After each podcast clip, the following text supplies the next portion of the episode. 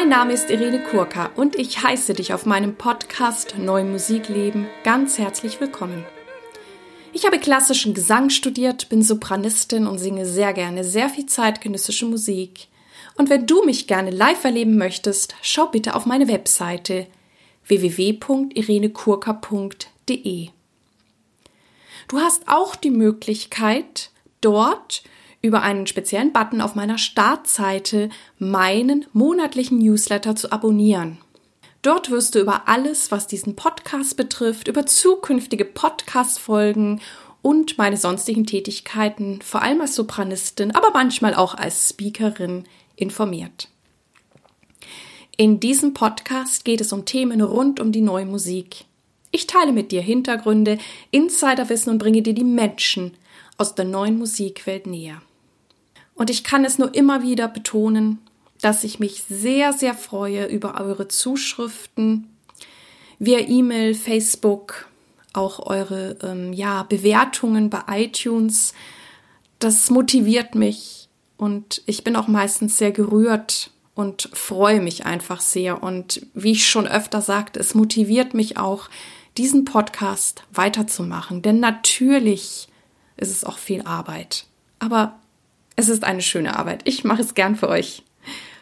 An dieser Stelle möchte ich auch nochmal betonen, dass es mich sehr freut, dass ich mich Kooperationspartnerin der NMZ nennen darf. NMZ, das ist die neue Musikzeitung. Und auch diesen Link werde ich für euch unten in die Shownotes packen. Falls ihr diese Zeitung nicht schon kennt oder abonniert habt, guckt, guckt euch dort um. Ähm, es gibt dort auch einen wunderbaren NMZ Newsletter, wo ihr wirklich sehr zeitnah über alle aktuellen Geschichten, was die Musik betrifft, egal ob es politisch ist oder eine Rezension über eine ja gute Veranstaltung oder einen Opernbericht. Also ihr werdet dort ganz, ganz fündig. In der heutigen Folge habe ich die Organistin Kerstin Petersen interviewt und ich freue mich auch, dass wir am 18. Februar diesen Jahres 2020 um 19.30 Uhr ein Konzert zusammengeben werden in der Christuskirche in Hamburg Ottmarschen. Wir werden Musik spielen von Hildegard von Bingen, Herrn Bach, Kag Elat, auch Dominik Sustek, Daniel Pinkham, Lia Moir und es gibt dort in der Kirche eine Skulptur, die heißt Lehrender Jesus von Ernst Barlach. Und zu dieser werden wir gemeinsam improvisieren. Also ganz herzliche Einladung zu diesem Konzert am 18. Februar 1930 in der Christuskirche in Hamburg-Ottmarschen. Und nun viel Freude mit dem heutigen Interview und Kerstin Petersen. Hallo, ich sitze hier mit Kerstin, Kerstin Petersen, einer Organistin sei herzlich willkommen in meinem Podcast. Ja, danke, ich freue mich. Ich möchte von dir als erstes wissen, wie bist du zur neuen Musik gekommen? Ja, die neue Musik blitzt eigentlich immer auf in meinem ähm, Werdegang. Das war eigentlich im Studium schon so, dass ich einzelne Werke kennenlernte über meine ähm, ja, Professoren, über meine Lehrer und auch auf den Meisterkursen habe ich da interessante Literatur gehört und es war für mich irgendwie selbstverständlich, dass ich den Pfad ähm, selber auch weiter verfolge. Und dann kamen einige Komponisten auf mich zu und schrieben für mich Stücke. Und das war natürlich was Besonderes. Und so bin ich da eigentlich immer weiter reingekommen, ähm, die neue Musik dann auch ähm, so als persönliches Ausdrucksmittel dann weiterzuentwickeln. Also es hat dich sofort angesprochen. Ja, sofort. Was macht für dich gute neue Musik aus? Ja, die gute neue Musik ähm, muss mich selber auch anrühren, also mein Innerstes.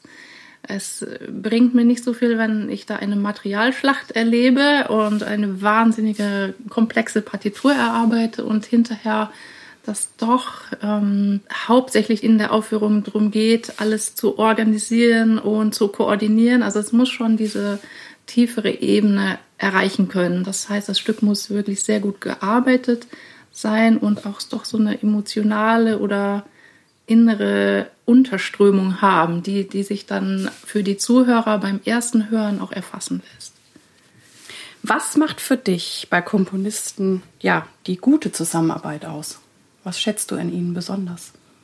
Ja, das ist eigentlich interessant. Oft ähm, braucht man gar nicht über die Orgel sehr viel zu wissen von Seiten der Komponisten, aber man muss so diese Offenheit mitbringen, dass man das Instrument ähm, ein, bisschen wagt, rauszulösen aus den Zusammenhängen, die man klischeehaft manchmal erwartet. Also das macht besonders viel Spaß, wenn jemand sozusagen das Instrument neu erfindet und vielleicht ein paar Anklänge dann auch an die ähm, großen alten Meister einbaut.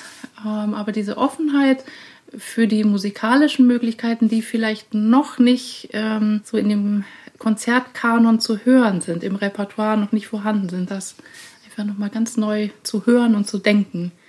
Das ist ideal, wenn man das mitbringt. Wie reagieren deine Freunde, Familie, Kollegen und das Publikum auf deine Art Musik zu machen und wie gehst du damit um?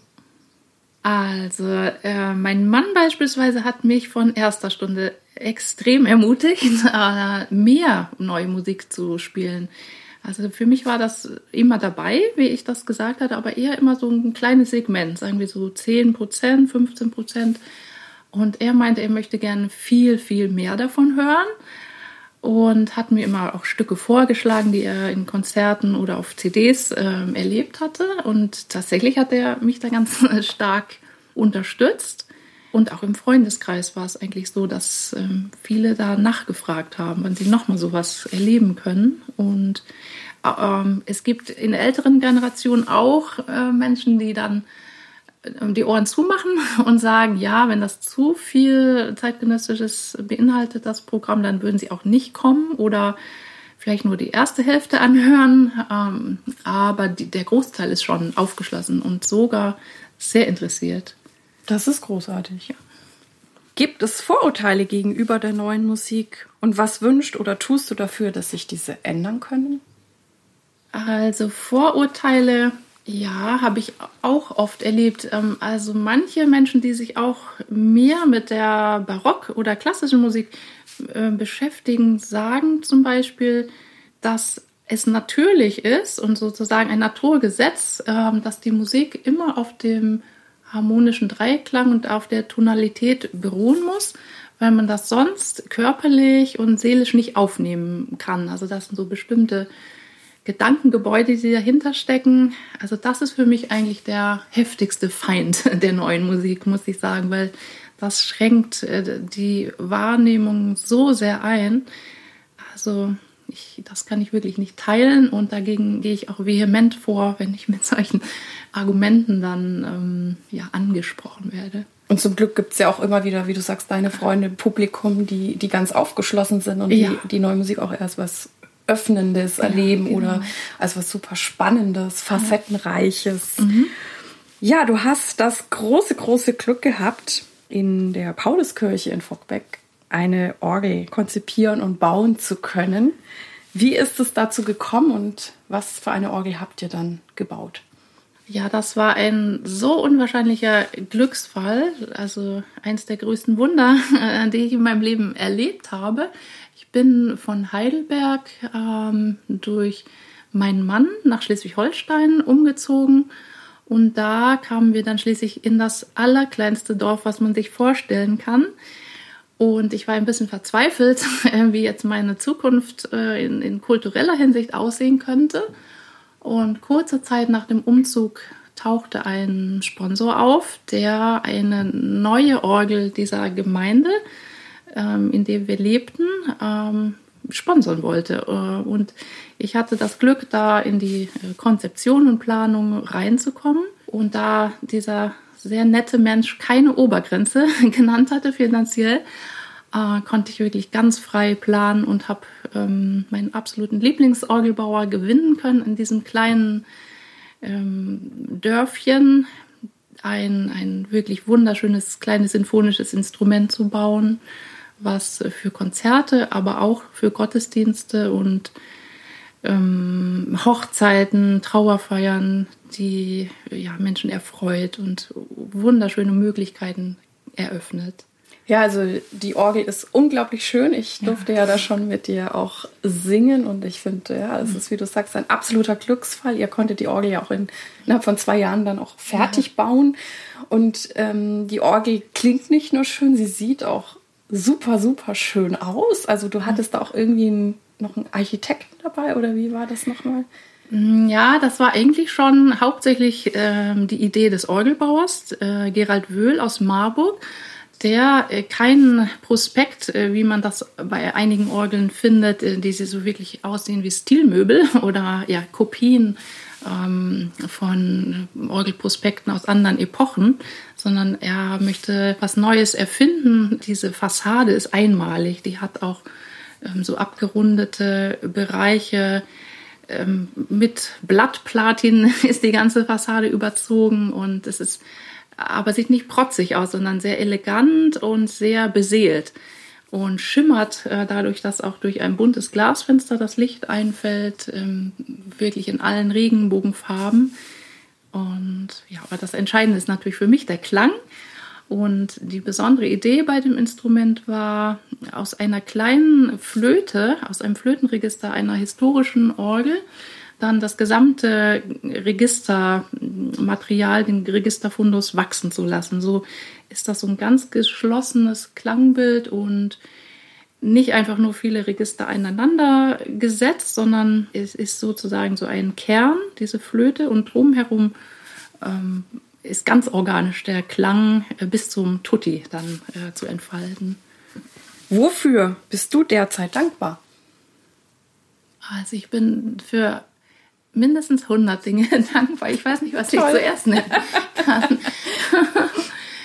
ja, also äh, für die wunderbaren Auftrittsorte, die in letzter Zeit auftauchen, von denen ich nicht mehr geahnt habe, dass es so etwas gibt. Ähm, und auch Menschen, die auf mich zukommen plötzlich und, und meine Musik hören wollen. Und gerade auch diese zeitgenössischen Programme in Verbindung mit alter Musik und auch in Verbindung mit Romantik, wo bestimmte Themen durchgeführt werden. Dafür bin ich sehr dankbar.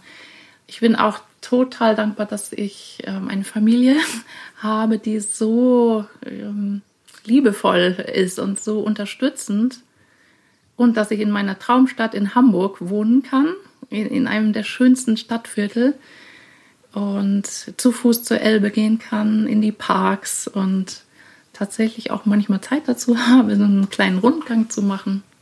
Ja, dass ich überhaupt Orgel spielen darf, dass ich meine Zeit damit verbringen kann. Das wollte ich schon als Kind und das hat tatsächlich ähm, sich realisieren lassen. Und dafür bin ich sehr, sehr dankbar. Großartig. Ja. Wie ist dein Zeitmanagement? Wie teilst du dir deinen Tag ein? Hast du feste Rituale?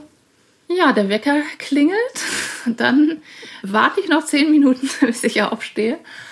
Und ähm, meistens ist es so, dass ich doch einen kurzen, bevor ich aufstehe, einen kurzen Überblick mir innerlich äh, vom Tag vor Augen führe. Manchmal sogar schon aufs Handy gucke, was, was habe ich alles ähm, auf dem Programm. Und dann macht mein Mann netterweise das Frühstück. Und wenn unser Sohn zur Schule gegangen ist, dann geht es eigentlich gleich los mit Üben. Manchmal übe ich zuerst und danach mache ich so eine Einheit äh, Bewegung, Meditation oder umgekehrt. Das äh, variiert nach Tagesform. Eigentlich ist der ganze Vormittag bis Mittag damit angefüllt. Und dann äh, kommt die Mittagspause, dann Organisation, Schüler habe ich auch eine ganze Reihe. Dann mache ich vielleicht noch einen kleinen Spaziergang oder übe irgendwo anders, nicht nur in meinem Arbeitszimmer zu Hause, sondern ähm, habe vielleicht Termine in der Stadt, dann muss ich da hinfahren und dann habe ich hin und wieder ähm, einen Feldenkreiskurs oder Qigong-Kurs und ja, Proben und dann muss ich nach den Hausaufgaben meines Sohnes gucken, ein bisschen Französisch Vokabeln lernen und so dies und das. Das kommt dann ganz variabel an den Tagen noch dazu. Wer oder was hat dich am meisten geprägt und inspiriert? Also eigentlich glaube ich, inspiriert mich am meisten die Natur. Ich habe irgendwann in ähm, einem Buch über Leonardo da Vinci auch einen schönen Ausspruch gelesen, dass neben dem Studium der Meister man eigentlich in der Natur das beste und anregendste Vorbild hat, was auch so vollkommen ist und so nuancenreich und vielfältig, dass man das nicht äh, versäumen sollte, sich dieses anzugucken und anzuhören. Und das ist für mich sehr wichtig, obwohl auch einzelne Menschen und Musiker oder auch Künstler, Theologen, Philosophen mich sehr äh, geprägt haben. Das kann ich im Einzelnen gar nicht so aufzählen, wer da ganz an der Spitze steht. Das ist eigentlich je nach Lebensphase immer wieder jemand, der so reinkommt und meistens auch drin bleibt in, ja, in dieser Inspirations, wie sagt man, in diesem Gebiet. Ähm, ja, dass das eigentlich immer so alle zwei bis fünf Jahre taucht dann jemand Neues auf. Aber es ist nicht so, dass ich da jemanden direkt folge, sondern nur so ein, zwei Aspekte ähm, beeindrucken mich und inspirieren mich. Und dann geht das weiter. Toll. Was bedeutet es für dich, sich treu sein, authentisch sein in dem Musikbusiness und wie gelingt dir das?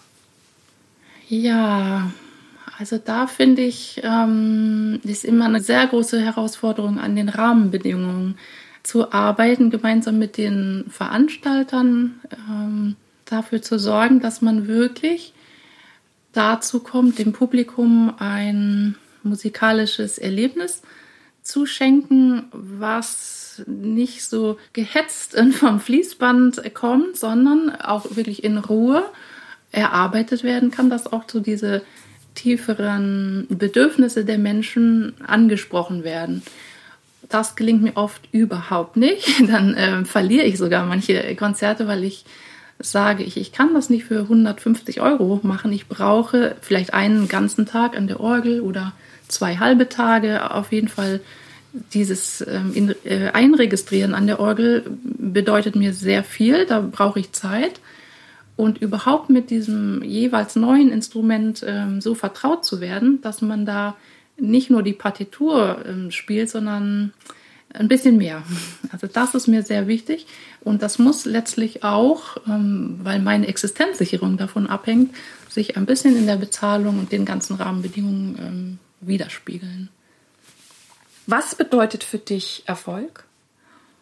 Ja, Erfolg bedeutet für mich, dass diese Ideen und dass die Musik einfach doch in der Konzertsituation zum Tragen kommt, dass ich merke, das erreicht die Menschen und ich darf das spielen, die hören mir zu, sie sitzen mucksmäuschenstill auf ihren Stühlen, hören zu und man sieht, ähm, dass nach dem Konzert ihre Augen vielleicht ein bisschen mehr glänzen oder sie irgendwie angerührt sind und einen neuen Impuls für ihr Leben bekommen.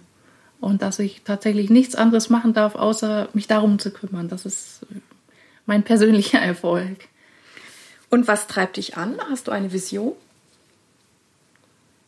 Also eine Vision gibt es nicht, keine spezielle Vision. Es ist einfach, dass ähm, die Musik erklingt.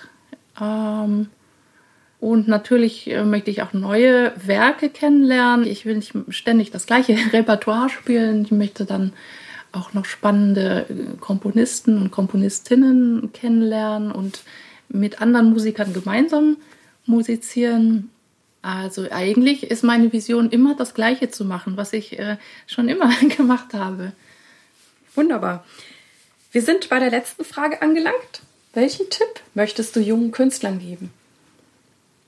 Ja, ich würde sagen, das ist sehr wichtig, ähm, dass man sich früh klar wird, in welcher Intensität man Musik ähm, machen möchte, äh, ob das so ist, dass man das unbedingt machen muss, so aus, aus dem tiefsten Innern heraus, oder ob es nicht so wichtig ist. Und wenn das ähm, eher ein Hobby ist, also man, man sollte diese Entscheidung sehr früh treffen, weil davon alles abhängt. Also so, so halbe Entscheidungen würde ich nicht äh, länger als einige Monate, glaube ich, ähm, laufen lassen. Also man muss wirklich zum Punkt kommen. das merkt man erst später, was alles davon abhängt. Und ich glaube, wenn man total entschlossen ist, dann kann man das auch schaffen, sich da so die Existenz drauf aufzubauen.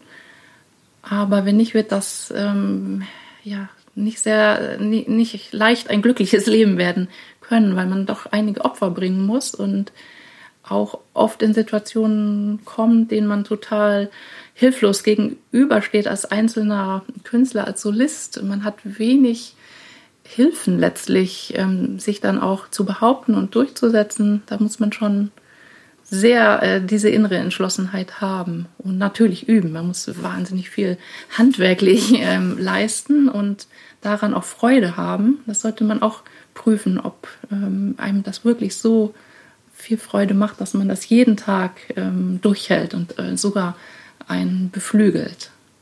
Ja, ich danke dir sehr, dass du dir Zeit genommen hast, mit mir dieses Gespräch zu führen und ich wünsche dir natürlich für alle deine Vorhaben alles, alles Gute. Ja, vielen Dank. Dies war also das Interview mit Kerstin Petersen. Ich hoffe, du konntest viel für dich mitnehmen und wie immer freue ich mich auf über deine Ideen, Anregungen, Zuschriften über Facebook oder E-Mail. Ich freue mich auch sehr, wenn du diesen Podcast weiterempfiehlst an deine Freunde, Freundinnen, Kollegen oder auch Lehrer, denn ich finde es richtig wichtig, dass ja die neue Musik bekannter wird, dass die Menschen einen Zugang dazu finden. Und ich denke, es gibt gerade in diesem Podcast auch viele, viele interessante Themen, rund ums Musikersein oder rund um die Selbstständigkeit als Musiker. Also von daher vielen, vielen Dank für eure Weiterempfehlungen. Ich danke dir auch, dass du heute bei mir eingeschaltet hast. Ich hoffe, es hat dir gefallen und dich inspiriert. Und ich danke dir sehr. Dir alles Gute. Lebe deine Musik, lebe dein Leben und bis zum nächsten Mal, deine Irene.